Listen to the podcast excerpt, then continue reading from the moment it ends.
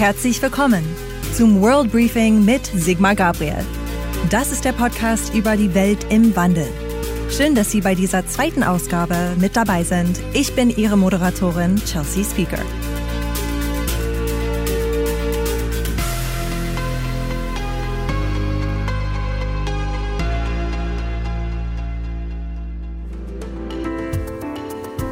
Diesmal sprechen wir über eine der inzwischen größten geopolitischen Herausforderungen, über das Verhältnis zu China.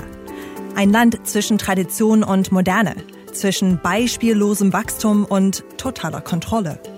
Sigmar Gabriel kennt das Land sehr gut, hat viele der führenden Köpfe getroffen und gesprochen.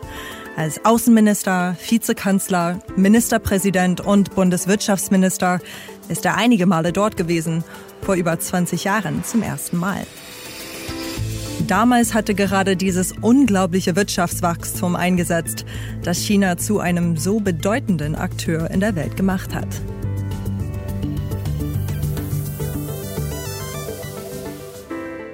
Hallo Sigmar Gabriel. Hallo, guten Morgen. Sie waren 2000 das erste Mal in China gewesen. Erinnern Sie sich noch an Ihren ersten Eindruck? Ja, das war eine Reise, die ich damals gemacht habe als Aufsichtsratsmitglied der Volkswagen AG. Ich war Ministerpräsident in Niedersachsen und wir fuhren dorthin, um die Vorbereitungen für die Verlängerung des Kooperationsvertrages mit VW zu machen. Und es war erstmal beeindruckend, zum Beispiel in Shanghai, einer solchen Stadt zu sein, zu hören, was das für eine Geschichte war. Die ist ja auch eine ganz schwierige mit den Kolonialmächten dort und ein paar Jahrzehnte zuvor noch ein kleines Fischerdorf war, was aus dieser Stadt dort geworden war. Das war unglaublich beeindruckend. Und wie kamen Sie mit dem Essen klar? Ohne Probleme. Ich habe sogar gelernt, ein Stäbchen zu essen. Helmut Schmidt und Henry Kissinger hatten eins gemeinsam, ihre Bewunderung für China. Helmut Schmidt hat es so zum Ausdruck gebracht, China ist das friedlichste große Land in der Weltgeschichte. Jetzt würde mich interessieren, wie ist Ihre Definition von China? Also ich kann diese Bewunderung verstehen, weil ein Land, das es geschafft hat, in wenigen Jahren mehr als 800 Millionen Menschen aus bitterster Armut zu befreien, das nötigt einem schon wirklich Bewunderung ab. Ob es so friedlich ist, wie Helmut Schmidt es beschrieben hat, ähm, da muss man die Nachbarn mal fragen. Vietnam wird beispielsweise eine etwas andere Meinung dazu haben. Es ist ein Land, das größte Land der Erde mit den meisten Einwohnerinnen und Einwohnern, das, wie ich glaube, sein Recht wahrnimmt, eine größere Rolle in der Welt zu spielen. Ist es noch ein kommunistisches Land? Also wenn ich mir anschaue, dass es in China mehr Superreiche gibt als in den USA? Also sicherlich nicht in der Idee von Karl Marx und dem kommunistischen Manifest, aber es ist eine kommunistische Parteidiktatur, ja. Hm. Und würden Sie das Land auch als Überwachungskapitalismus, also Surveillance Capitalism oder sogar Diktatur einstufen? Ganz gewiss ist China eine Diktatur, ein Gesellschaftssystem, bei dem eine politische Partei so viel Macht in sich sammelt und dann auch noch eine einzelne Person, die keine gesellschaftlichen Gegenbewegungen zulässt, wenn sie die Rolle der kommunistischen Partei in Frage stellt, die keine Oppositionsparteien zulässt, die keine NGOs, keine Zivilgesellschaft zulässt, sofern sie die Herrschaft der kommunistischen Partei in Frage stellt. Wie soll man die anders bezeichnen als eine Diktatur? Es ist auch in den letzten Jahren unter dem heutigen Staatspräsidenten, glaube ich, die die Schraube der Sicherheitspolitik stärker angezogen worden. Dafür gibt es auch Gründe. Die Korruption, die ausufernde Korruption, insbesondere von Parteikadern der KP Chinas, hat zu enormen Protesten auch in der Bevölkerung geführt.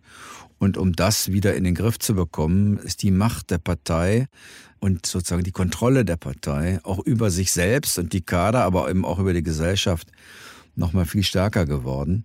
Insgesamt ist das Land sicher heute verschlossener oder wieder geschlossener, als das vielleicht vor 20 Jahren der Fall war. Wir haben früher gedacht, dass unsere Überzeugung als liberale Demokratien, dass quasi Freiheitsspielräume, die Sicherung individueller Selbstbestimmung auch eine Voraussetzung, wenn nicht die zentrale Voraussetzung ist, um dauerhaft wirtschaftlichen Erfolg zu haben. Im Grunde haben wir die Formel gehabt, du gibst vorne Demokratie und Freiheit rein und kriegst hinten wirtschaftlichen Erfolg raus. China stellt zumindest derzeit das Modell auf den Kopf und sagt, nein, wir können auch wirtschaftlichen und sozialen Erfolg produzieren, ohne dass wir Freiheit und Demokratie im westlichen Sinne zulassen. Und sie nutzen die technologischen Entwicklungen eher dazu, ihre Macht zu verstärken. Wahrscheinlich hätten auch wir früher gedacht, gerade sozusagen am Anfang der Digitalisierung, das bringt Individualismus, das bringt mehr Vielfalt. In China ist es so, dass es mehr Kontrolle bringt. Das zeigt, dass letztlich die Technik selbst noch gar nichts über ihre gesellschaftliche Nutzung aussagt. Und dort führt es dazu, dass die Macht der Partei und des Apparats gestiegen ist. Damals unter der nationalen Sicherheitsstrategie von George W. Bush wurde China von Partner auf Rivale abgestuft. Zu Recht? Für uns aus europäischen Sicht ist China irgendwie beides. Es ist äh, ein politischer Gegner, wenn es um das Gesellschaftssystem geht, und es ist ein wirtschaftlicher Partner, so eine Art Frenemy. Für die Vereinigten Staaten ist China etwas deutlich anderes. Es ist ein strategischer Rivale um die Frage, wer bestimmt die politischen, die ökonomischen Spielregeln in der Welt. Im Kern geht es um die Beeinflussung der Weltordnung. Und dort gibt es eine geostrategische, eine geopolitische Rivalität zwischen China und den USA, wie man in den letzten Tagen ja auch sehen konnte. Eigentlich sollte das erste Treffen zwischen China und der beiden Regierung Entspannung bringen. Doch bei den Beteiligten ging es von Beginn an zur Sache. US-Außenminister Blinken warnt gleich zu Beginn der Gespräche, Peking gefährde mit autoritärem Handeln die weltweite Stabilität. Die USA müssen doch selbst an ihrem Image in der Welt arbeiten und aufhören, ihre Demokratieform in den Rest der Welt tragen zu wollen. Während die geopolitische Rolle der USA in den letzten Jahren schwächer geworden ist, hat China an Stärke hinzugewonnen. Die Gespräche in Anchorage haben deutlich gemacht, dass Peking seine starke Stellung in der Welt unter keinen Umständen wieder einbüßen möchte. Wann hatten Sie das Gefühl, dass China nicht mehr nur die Werkbank des Westens und der Ort, wo es billige Arbeitskräfte gibt, sein wollte, sondern wirklich zu einer Weltwirtschaftsmacht geworden ist? Auch das seit einigen Jahren absehbar und das finde ich übrigens normal. Ein 1,4 Milliarden Volk wird sich doch nicht damit zufrieden geben, ein billiger Marktplatz für frühere Kolonialmächte zu sein oder die USA. Warum sollte das Land sich damit zufrieden geben? Sondern natürlich hat China seit geraumer Zeit auch den Anspruch, Technologieexporteur zu sein, eigene Technologien zu entwickeln und übrigens auch politisch größeren Einfluss zu haben. Die Frage ist, hält sich das im Gleichgewicht mit anderen? Versucht China sozusagen das zu nutzen, um auch politische Hegemonie zu bekommen. Das sind die Fragen, über die wir derzeit aktuell reden. Aber dass das Land mehr sein will als ein billiger Jakob für den alten Westen, das finde ich absolut normal. Gibt es aber eine Dominanzabsicht oder eine Beherrschungsfantasie seitens der Chinesen? Das ist eine wichtige Frage, auch eine interessante Frage. Wollen die Chinesen internationale Dominanz haben? Oder wollen sie internationale Stärke erreichen, um sicher zu sein, dass sie auch nach 100 Jahren nach Gründung der Volksrepublik China immer noch das dominierende äh, Land und mit der Führung der kommunistischen Partei sind. Also geht es Ihnen darum, dass die kommunistische Partei 100 Jahre nach Gründung der Volksrepublik im 2049 noch an der Macht ist oder geht es Ihnen darum, dass Sie die Welt dominieren wollen?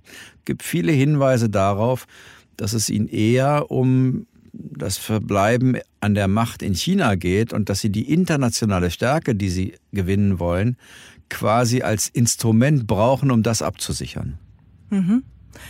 Letztes Jahr hat China als einzige große Volkswirtschaft der Welt ein positives Wachstum gezeigt, selbst in so einem Corona-Jahr wie viel Wachstum geht da noch in China? Wenn ich mir anschaue, dass 40 Prozent der Chinesen noch auf dem Land wohnen und 700 Millionen Menschen entweder Wanderarbeiter oder Bauern sind, wie viel Potenzial steckt in all dem?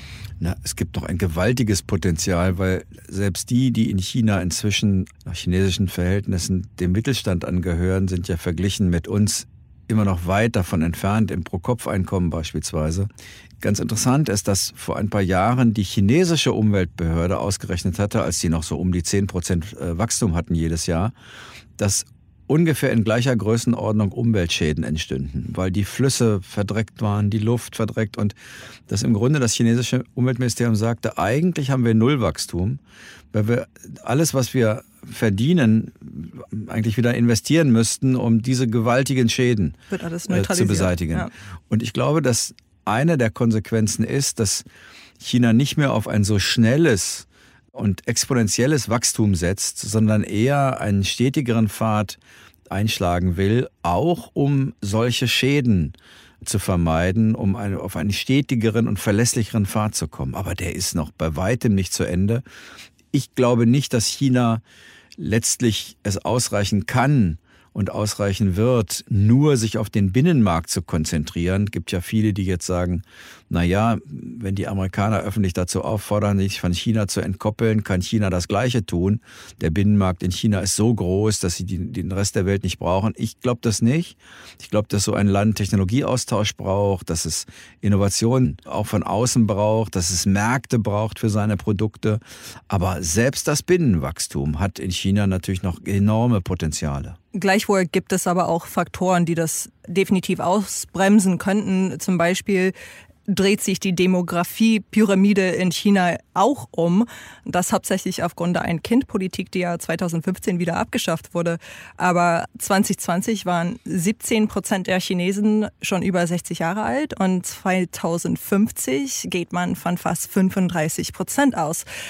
Welche Gefahren birgt das Szenario nicht nur für China, sondern auch für die westliche Welt? Erstmal ist das ein guter Hinweis darauf, dass man China sicherlich nicht unterschätzen soll, aber man soll das Land auch nicht überschätzen. Wir haben es lange unterschätzt. Derzeit neigen wir, glaube ich, ein bisschen dazu, es zu überschätzen, denn auch China ist in Anführungsstrichen verwundbar. Und diese demografische Entwicklung ist eine der offenen Flanken, denn das merken wir ja in, bei uns in viel kleinerem Maßstab. Wenn immer weniger Menschen eine immer größere Anzahl von Pensionärinnen und Pensionären, von Rentnerinnen und Rentnern bezahlen muss, dann heißt das, sie müssen sehr viel von dem erarbeiteten Wohlstand ins Land investieren. Was sie dann nicht investieren können in Seitenstraßeninitiativen oder whatever. Das heißt, China wird immer einen Wert darauf legen, dass das Land in der sozialen Balance ist, dass es nicht zu Unruhen aufgrund von sozialen Fragen kommt. Da ist die Kommunistische Partei Chinas sehr darauf bedacht. In den vergangenen Jahren gab es, ohne dass wir das hier so mitgekriegt haben, oft Demonstrationen, insbesondere wegen der Korruption, wegen zu großer Umweltverschmutzung. Und ein ungleich größeres Risiko würde es beinhalten, wenn es soziale Unruhen gäbe. Und ich glaube, dass die chinesische Politik darauf abzielt, in den nächsten Jahren ihre Wirtschaft so auszubauen und international so stark zu verankern, dass sie dieses Problem dann im Inland bewältigen kann. Dazu muss sie aber noch an Kraft gewinnen. Und ich glaube, das ist auch einer der Gründe, warum die chinesische Wirtschaft nicht auf Exporte und auf Exportbeziehungen oder internationale Handelsbeziehungen mit Amerika oder Europa verzichten will. Mhm. Die haben natürlich auch zu jeder großen US-Internetfirma ein Pendant in China, was kein anderes Land von sich behaupten kann. Ist es vielleicht wirklich, wie der israelische Satiriker Ephraim Kishon mal gesagt hat, die Asiaten haben den Weltmarkt mit unlauteren Methoden erobert. Sie arbeiten während der Arbeitszeit. Sind sie einfach fleißiger? Natürlich ist der Bildungshunger und der Aufstiegshunger in den Ländern, die viel ärmer sind als wir, auch viel größer. Ich habe Freunde in der Familie, bei denen ähm, der Ehepartner oder die Ehepartnerin aus China kommt und die Kinder da, ich glaube, meine würden in einen unbefristeten Streik treten, wenn die erleben würden, wie sehr darauf geachtet wird, dass zum Beispiel Bildung und Anstrengung sich auch jeden Tag und auch am Wochenende dort in der Erziehung widerspiegelt. Mir haben Freunde in China erzählt, sie erinnern sich noch daran, dass sie ohne Schuhe zur Schule mussten und mit einer Handvoll Reis. Das sind Leute, die heute sehr reich geworden sind. Und natürlich wollen die nicht zurück, sondern wollen für alle anderen, die noch in schwierigen Lebenssituationen sind, auch ein besseres Leben ermöglichen. Und es gibt, wie Sie sagten, Hunderte von Millionen von Chinesinnen und Chinesen, die nach wie vor in Armut leben, in Verhältnissen, die eher einem Entwicklungsland gleichen. Und natürlich sind die hungrig. Und äh, das ist ein Wettbewerb für uns. Sie zeigen uns ja, dass sie technologisch genauso gut sein können wie wir. Sie sind schnell, hungrig, effizient. Und das bedeutet, wir werden uns anstrengen müssen. Da bin ich ganz sicher. Ohne Anstrengung wird uns das nicht gelingen. Das heißt, wir sind natürlich schnell dabei, China zu kritisieren, wegen diversen Themen. Darf man nicht auch sagen, wir bewundern euch für diese Aufbauarbeiten? Ja, es gibt beides. Natürlich gibt es vieles, was wir an China zu kritisieren haben. Und übrigens, dass die Chinesen immer sagen, wenn wir über Menschenrechte reden, das würde uns nichts angehen, das sei quasi eine innere Einmischung in die Angelegenheit Chinas. Genau. So ähnlich hat die Sowjetunion früher auch immer argumentiert. Das sind aber eben universelle Menschenrechte die für alle gelten und nicht sozusagen nur für jemanden gelten, der das Glück hat, in Europa oder Amerika geboren zu sein. Diese Kritik werden sie ertragen müssen. Und umgekehrt kann man natürlich gleichzeitig sagen, ja, wir bewundern auch euren Aufstieg. Man darf übrigens auch sagen, dass der Aufstieg Chinas letztlich nur möglich war, weil der Westen und insbesondere die USA eine liberale Weltordnung abgesichert haben. Mit Internationalem Währungsfonds, mit Weltbank, mit, mit vielen anderen Dingen und China auf eine verlässliche Weltordnung gestoßen ist. Das muss man ihnen ab und zu sagen, wenn sie jetzt beginnen, diese liberale Weltordnung in Frage zu stellen. Das, was Sie gerade erwähnt haben, bezieht sich natürlich auf das erste Treffen der beiden Administrationen mit den Chinesen vor ein paar Wochen jetzt. We'll also discuss wir wollen auch unsere großen Bedenken über Chinas Vorgehen in Xinjiang, Hongkong, Taiwan besprechen. Die Cyberangriffe auf die Vereinigten Staaten, die wirtschaftlichen Nötigungen gegenüber unseren Verbündeten. Jede dieser Maßnahmen bedroht die globale Stabilität. China schießt verbal zurück und verbittet sich die Einmischung in innere Angelegenheiten.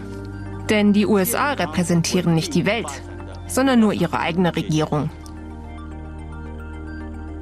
Welche Rolle müssen wir in Europa und in Deutschland einnehmen mit Blick auf diese angekratzte Beziehung zwischen den USA und China? Ich fand es erstmal gut, dass sich der chinesische Außenminister und der amerikanische Außenminister da öffentlich die Preise gesagt haben. Mhm. Mir ist lieber, Gespräche beginnen in einem rauen Ton, als dass sie in einem rauen Ton enden. Und dass die beiden eine strategische Rivalität austragen, wissen alle. Spielt sie sich eigentlich in einem verlässlichen Rahmen ab? Bei dem man gleichzeitig diesen Rahmen nutzt, um das Eskalieren zu verhindern. Damit meine ich natürlich die Sicherheitslage äh, im chinesischen Meer, in Taiwan, Hongkong. Es fahren einfach ein bisschen viel Kriegsschiffe dort herum und äh, wie wir wissen, können manchmal militärische Konflikte auch unbeabsichtigt aus politischen Konflikten erwachsen. Wir kennen das aus dem Kalten Krieg. Dort hatten wir, äh, ist auch festgelegt in der NATO-Russland-Akte, am Ende Verabredungen darüber, wie zum Beispiel das Militär miteinander im Kontakt steht, damit es nicht zu Konfrontationen kommt, die man eigentlich gar nicht will, die aus Unfällen entstehen. Und ich glaube, ein solches Management dieser Rivalität, das fehlt derzeit. Das können erstens am Ende nur die beiden herstellen, aber natürlich kann Europa eine Rolle dabei spielen. Und man könnte sich das auch so vorstellen, dass man das Stück für Stück irgendwann ausbaut, Verzicht auf gegenseitige Cyberattacks zum Beispiel. Einbeziehen der Chinesen in die internationalen Bemühungen zur Senkung der Nuklearwaffen in der Welt, da sind sie da gar nicht drin. Diese ganzen Verabredungen, die es dazu mal gab, sind zu einem Zeitpunkt entstanden, als äh, China ein nuklearer Habenichts war.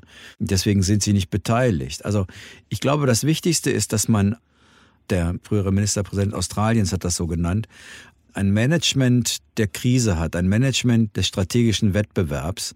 Den gibt es noch nicht und den muss man entwickeln. Sonst bestehen einfach enorme Gefahren bis hin zu der militärischer Konflikte. Und es gab ja in den USA in der letzten Regierung Berater, die quasi den Krieg zwischen den USA und China als zu unvermeidlich erklärt haben. Ich glaube, dass das nicht stimmt, aber daran sieht man, wenn sowas erstmal gedacht wird, dann ist es auch in der Welt.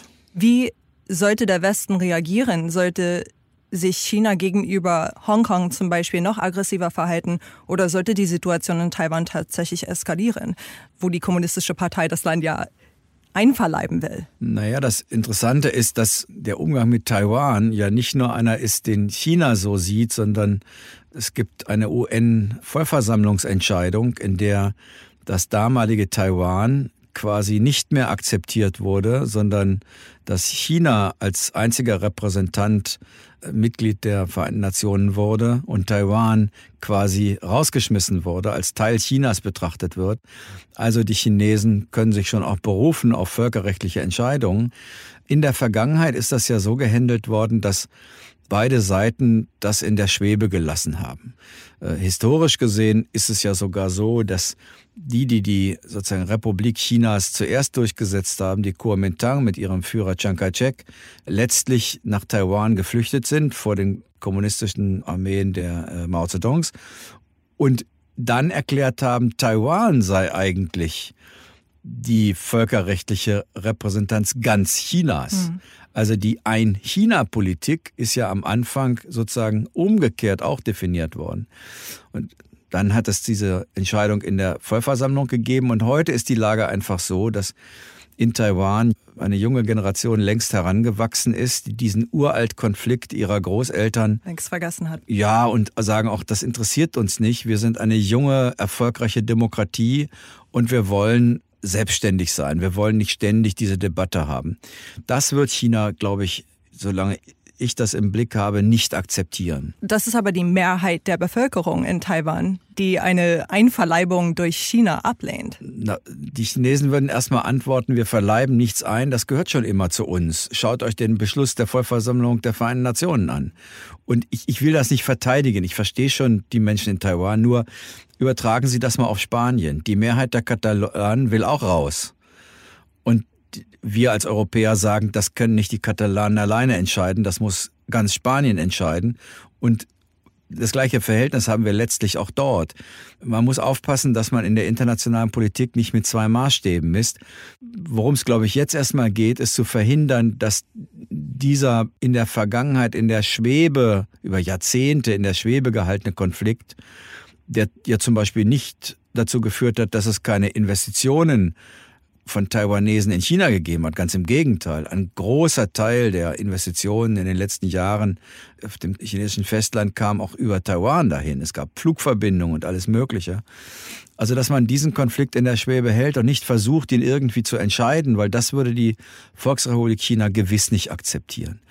Deswegen ist eine der Bedingungen, glaube ich, dafür, dass man das Management dieser strategischen Rivalität schafft, dass man jedenfalls die Ein-China-Politik nicht in Frage stellt. Wenn man sie offensiv in Frage stellt, dann wird man einen Konflikt ernten, den man nicht selber auszutragen hat. Das Leidwesen müssen dann die Menschen dort in der Region ertragen. Deswegen kann man immer nur versuchen, dafür zu sorgen, dass beide Teile miteinander reden, einen Modus vivendi finden aber jetzt sozusagen sich einseitig dafür zu entscheiden, zu sagen, so, das ist das Selbstbestimmungsrecht der Taiwanesen, die sollen das gefälligst machen, wir erkennen die an. Damit provozieren wir etwas dort, was in militärischer Gewalt enden kann. Und ich würde uns immer raten, jedenfalls nichts in Gang zu setzen, wo wir nicht selber die Konsequenzen im Griff haben und sie auch selbst nicht spüren. Da können wir uns zwar moralisch auf die Schulter klopfen, wir haben es doll gemacht, aber das Sterben müssen dann andere. Das nennt man Realpolitik, wenn man es hart sagen will, aber jedenfalls, das ist eine der Voraussetzungen dafür, die strategische Rivalität im Griff zu behalten und sie letztlich, wenn es irgendwie geht, innerhalb der Technologie austragen zu lassen und nicht auf dem Feld von Militär.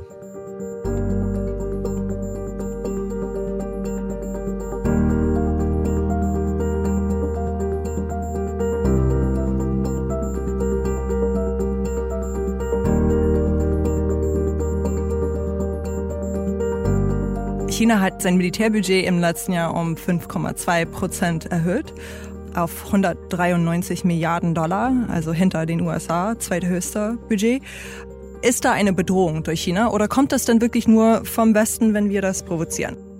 Nein, so möchte ich nicht verstanden werden. Wenn es die Amerikaner in der Region nicht gäbe mit ihrer militärischen Präsenz, wäre ich nicht sicher, was dort inzwischen passiert wäre, obwohl natürlich eine Invasion in einem 25 Millionen Land, das ziemlich hochgerüstet ist, wie in Taiwan auch nicht einfach zu managen wäre. Aber ich glaube, natürlich ist es die amerikanische Präsenz in Südostasien, die dafür sorgt, dass das nie zum Thema geworden ist. Derzeit sehe ich die Gefahr eher in dieser Art von ungewollten Zusammenstößen, und nicht in der Gefahr, dass jemand wirklich eine militärische Konfrontation will. Es gibt in der chinesischen Führung Debatten um die Frage, ob die Amerikaner wirklich eingreifen würden, weil es Leute gibt, die sagen, die USA würden doch nur militärisch in einen Konflikt eingreifen, wo sie sich sicher sein könnten, dass sie ihn gewinnen. Ich wäre da anstelle dieser äh, Strategen in China vorsichtig. Es gibt Konflikte, in denen muss die USA eingreifen, wenn sie international nicht sozusagen zum Pappkameraden werden will. Und deswegen glaube ich, ist eben es so wichtig, dass auf der militärischen Ebene möglichst viel informeller Austausch von Informationen stattfindet, so wie das NATO und Warschauer Pakt auch gemacht haben und NATO und Russland auch. Wenn das einigermaßen gut funktioniert, dann hat man sowas unter Kontrolle und dann kann man das auch politisch in eine Sicherheitsarchitektur umbauen. Das haben wir ja auch geschafft. Äh, ich finde, dieser ganze KSZE-Prozess in Europa, wo sich feindlich gegenüberstehende Staaten am Ende eine gemeinsame Sicherheit geschaffen haben, den fand ich eigentlich ein gutes Vorbild. Das Problem ist, dass die alte UdSSR, die Sowjetunion, eine, wenn Sie so wollen, Status Quo-Macht war. Mit der konnte man Verträge machen, die die eingehalten haben, wenn man sich nicht in deren, in Anführungsstrichen, Einflussgebiet eingemischt hat. Ob China eine Status Quo-Macht ist oder eine revisionistische Macht, die sozusagen den Einfluss vergrößern will, darüber, glaube ich, besteht noch keine absolute Klarheit. Das ist aber eine der wesentlichen Fragen, die man beantworten muss, wenn man versuchen will, internationale Verträge in Gang zu setzen. Heute leben wir natürlich auch in einer ganz anderen Welt als damals. Da war alles nicht so verflochten wie heutzutage. Ja, vor allen Dingen waren wir in einer Situation, in der wir uns stärker gefühlt haben. Wir waren ja nicht von der Sowjetunion oder dem Warschauer Pakt abhängig, eher umgekehrt. Und bei China ist es eben so, dass sie auf Augenhöhe sind. Es gibt ein Feld, in dem sie es nicht sind, das ist das Militär. Die Amerikaner sind nach wie vor weit überlegen, was ihre militärischen Fähigkeiten angeht. Aber technologisch, ökonomisch ist China längst auf Ballhöhe. Mir geht es auch gar nicht darum, dass ich einen Konflikt herbeirede. Ich glaube nur, dass man diese strategische Rivalität einhegen muss. Am Ende können das nur die beiden. Das können nicht wir Europäer. Wir haben sozusagen keinen Einfluss darin. Ich finde es auch relativ albern, wenn deutsche Verteidigungsminister sagen, wir sollen so ein paar Kanonenboote darunter schicken. Es geht nicht darum zu sagen, China bedroht uns oder wir sehen in China einen Gegner. Another European country may send its ship to the Indo-Pacific this year. Ein Land, das zeigt, dass es Einfluss nehmen will und dass es dazu eben auch sich Methoden bedient, von denen wir sagen, die sind weder mit äh, Multilateralismus vereinbart noch mit einer regelbasierten Ordnung. Earlier this month, German Defense Minister Annegret Kramp-Karrenbauer was to reiterate that Berlin saw the Indo-Pacific region's strategic role. Und deswegen müssen wir bei der strategischen Fortentwicklung darauf eine Antwort finden, im Übrigen auch für die Entwicklung des strategischen Kompasses in der Europäischen Union.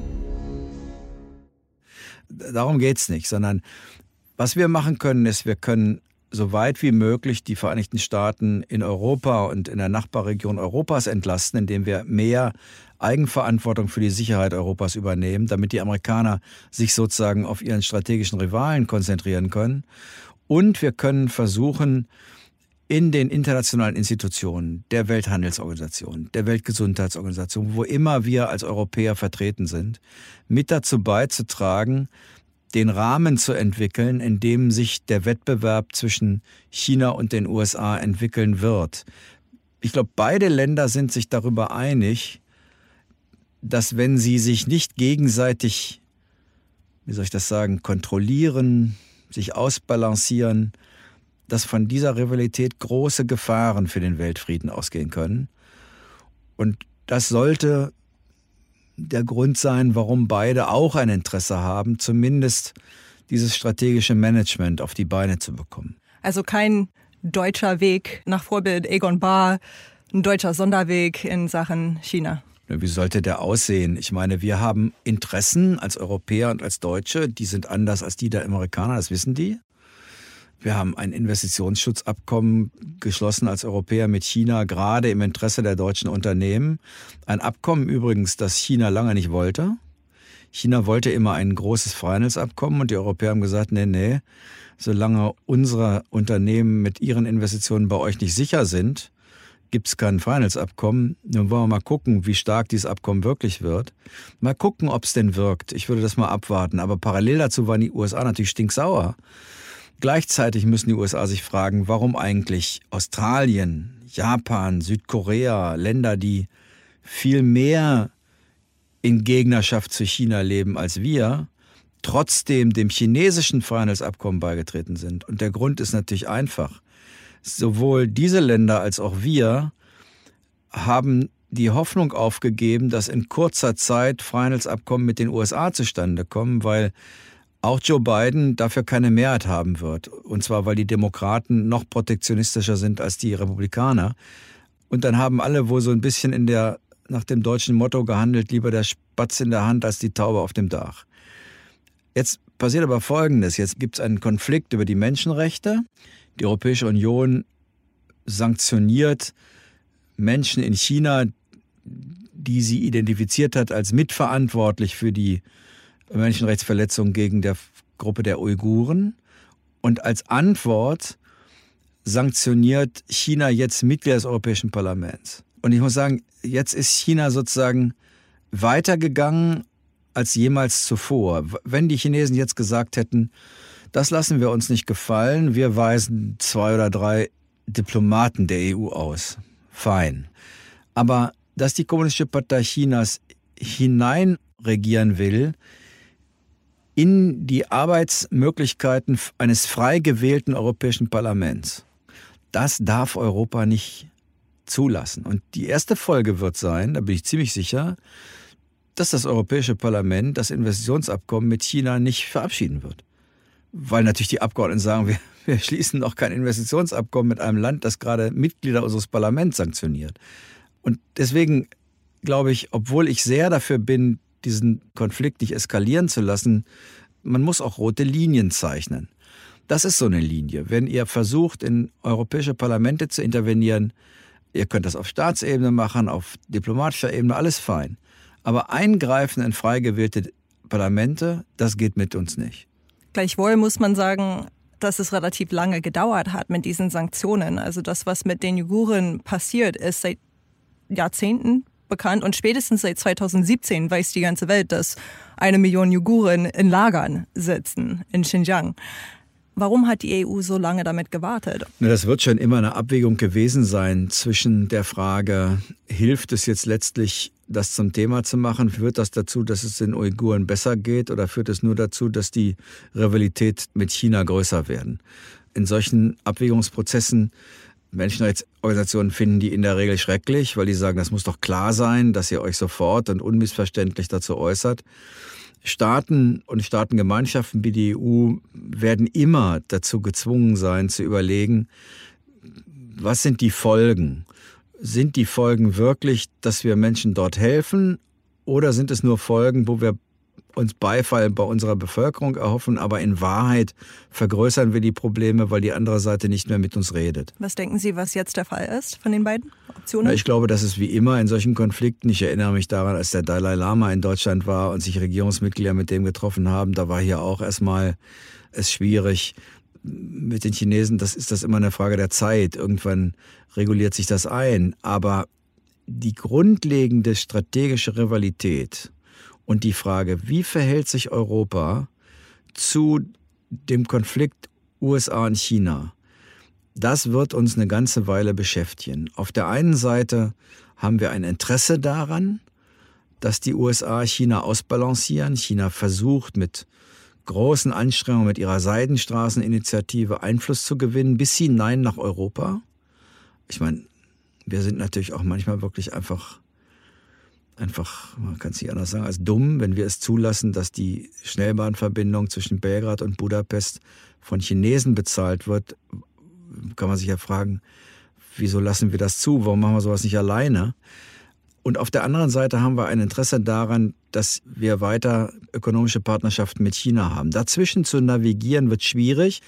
Ich glaube, das Ganze hat nur eine Chance, wenn die Europäer wirklich erstens selbst an wirtschaftlichem und technologischem Gewicht wieder zulegen weder die USA noch China werden sich sonst für uns interessieren.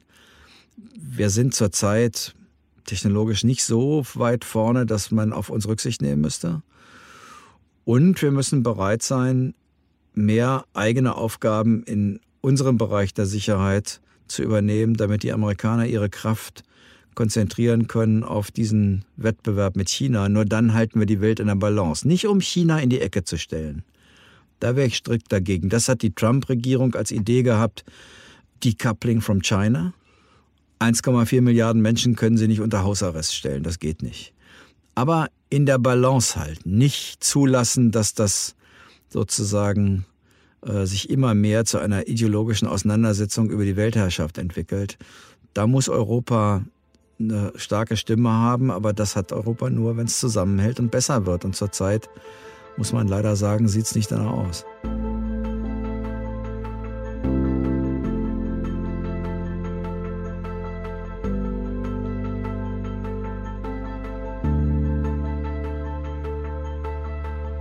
Was würde passieren, wenn der Westen sich weigern würde, mit China zusammenzuarbeiten? Also es gibt jetzt auch Menschenrechtsgruppen, die die Olympischen Winterspiele in Peking nächstes Jahr boykottieren wollen aufgrund von Menschenrechtsverletzungen. Die Uiguren, das, was in Hongkong passiert. Joshua Wong sitzt jetzt ein Jahr im Gefängnis für seine Demonstration für mehr Demokratie. Wie würde die Welt aussehen, wenn der Westen einfach sagen würde, nee, wir arbeiten mit euch nicht zusammen? Na, erstens würden wir gewiss nicht an Einfluss gewinnen. Ich kenne keine Erfahrung außer den Zweiten Weltkrieg, wo eine Intervention von außen zu mehr Freiheit geführt hat. Das, die letzte große Intervention, die das ermöglicht hat, war der Kampf gegen Hitler, in dem er besiegt wurde. Das dürfte ja wahrscheinlich nicht unsere Strategie sein im Umgang mit China. Ansonsten, so bitter das ist, Länder werden sich liberalisieren und demokratisieren, wenn in den Ländern die Menschen das wollen und nicht, wenn der Druck von außen erhöht wird. Und zweitens, können das machen. Wir müssen dann nur bereit sein, die enormen ökonomischen Folgen, die das hat, auch zu akzeptieren. Das heißt, keine Autos mehr in China verkaufen, dort nicht mehr produzieren, keine Zulieferer zu haben. Wenn man das durchbuchstabiert, wird das ein enormer Wohlstandsverlust für dieses Land. Ich kenne keinen, der bereit ist, das öffentlich zu fordern. Es gibt immer nur Leute, die sagen, ihr dürft mit denen nicht zusammenarbeiten. Die Konsequenzen einer Entkopplung aber auch durchzubuchstabieren und dann offen zuzugeben, dass das bedeutet, dass wir enorme Verluste haben werden an Arbeitsplätzen und Wohlstand, äh, das tut immer keiner. Ich würde auch sagen, es ist gar nicht die richtige Alternative zu sagen, Decoupling oder nichts sagen, sondern ich glaube schon, dass es gut wäre, wenn wir mit den USA, mit Südkorea, Japan, Australien äh, sozusagen ein Bündnis schließen, diese Idee der D10, der demokratischen Zehn, die auch dann definiert, in welchem Rahmen arbeiten wir zusammen, wenn ihr Chinesen euch an die Spielregeln haltet, zum Beispiel an die Spielregeln der WTO. Und wo sind Grenzen der Zusammenarbeit, wenn ihr euch beispielsweise versucht einzumischen in unsere Parlamentsentscheidungen? Und dann gibt's noch was, was wir tun können. Wir können natürlich mit den Amerikanern und anderen zusammen auch mal mit Wettbewerb mit China eintreten. Warum gibt es keine transatlantische Seidenstraße, um jetzt mal den Begriff zu benutzen, also wo wir Zentralasien oder Afrika auch Angebote zur Finanzierung ihrer Infrastruktur machen, damit die wählen können zwischen dem chinesischen Angebot und unserem. Viele würden das nämlich gerne tun, haben aber derzeit nur ein Angebot. Also warum gehen wir nicht in den Wettbewerb? Ich finde, es ist keineswegs so, dass die einzige Alternative ist Konfrontation oder ich sag mal Maul halten sondern natürlich gibt es Möglichkeiten, auch in den Wettbewerb zu gehen und immer wieder darauf zu drängen, dass dieser Wettbewerb in gesicherten Strukturen stattfindet.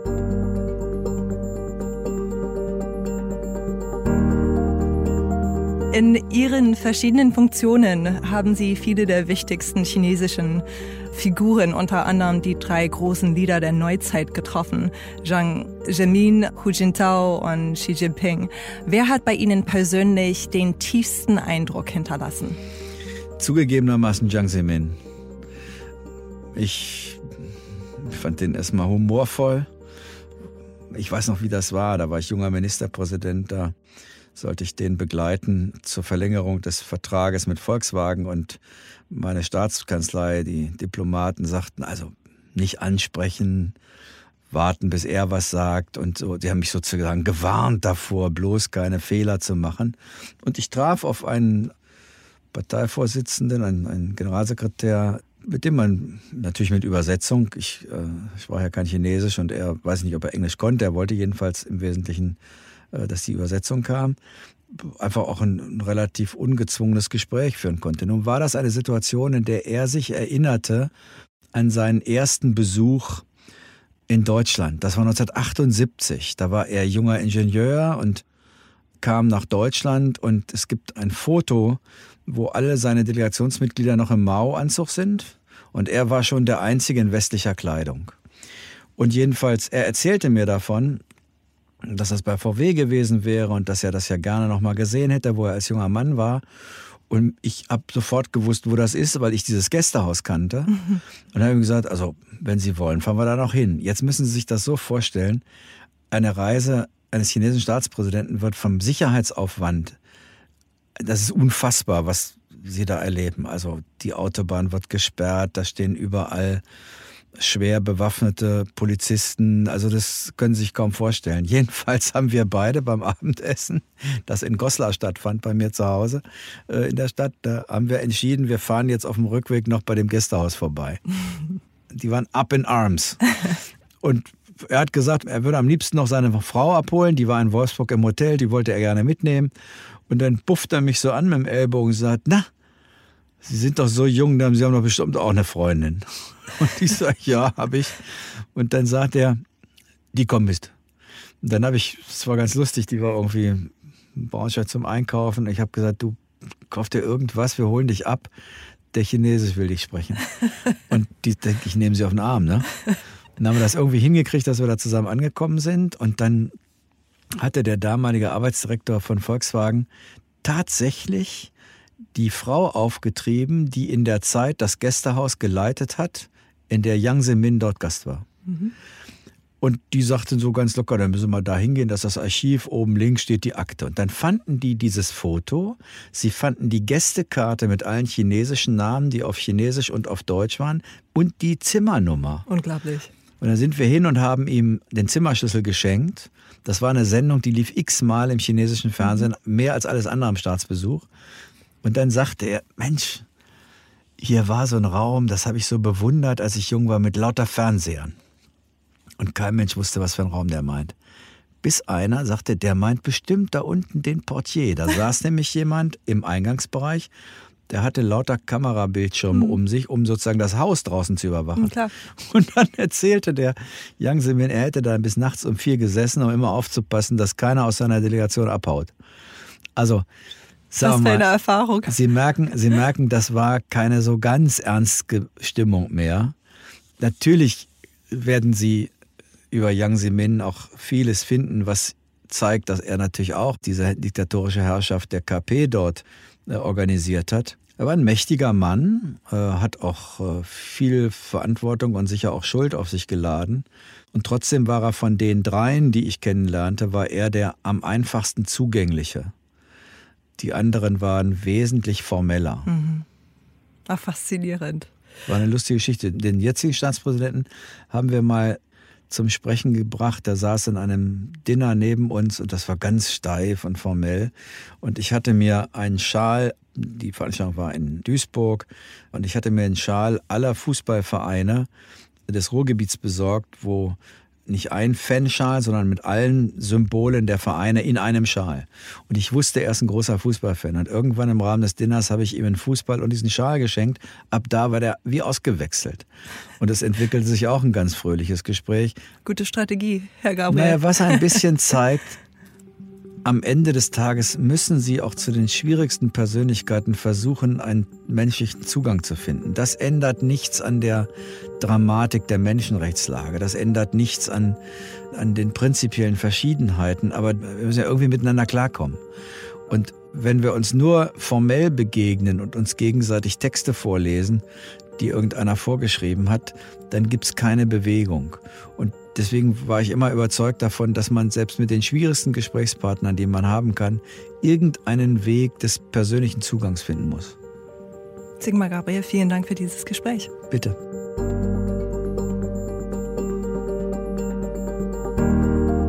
Vielen Dank natürlich auch an Sie, liebe Pioneers. Danke fürs Zuhören und fürs Mitdenken. Ich würde mich freuen, wenn Sie auch beim nächsten Mal mit dabei sind, dann im geopolitischen Fokus die Europäische Union. Ein paar der besonderen Herausforderungen, die die EU im internationalen Geschehen hat, haben wir ja schon angerissen. In der kommenden Ausgabe gehen wir da in die Tiefe. Bis dahin, ich freue mich auf Sie. Ihre Chelsea Speaker.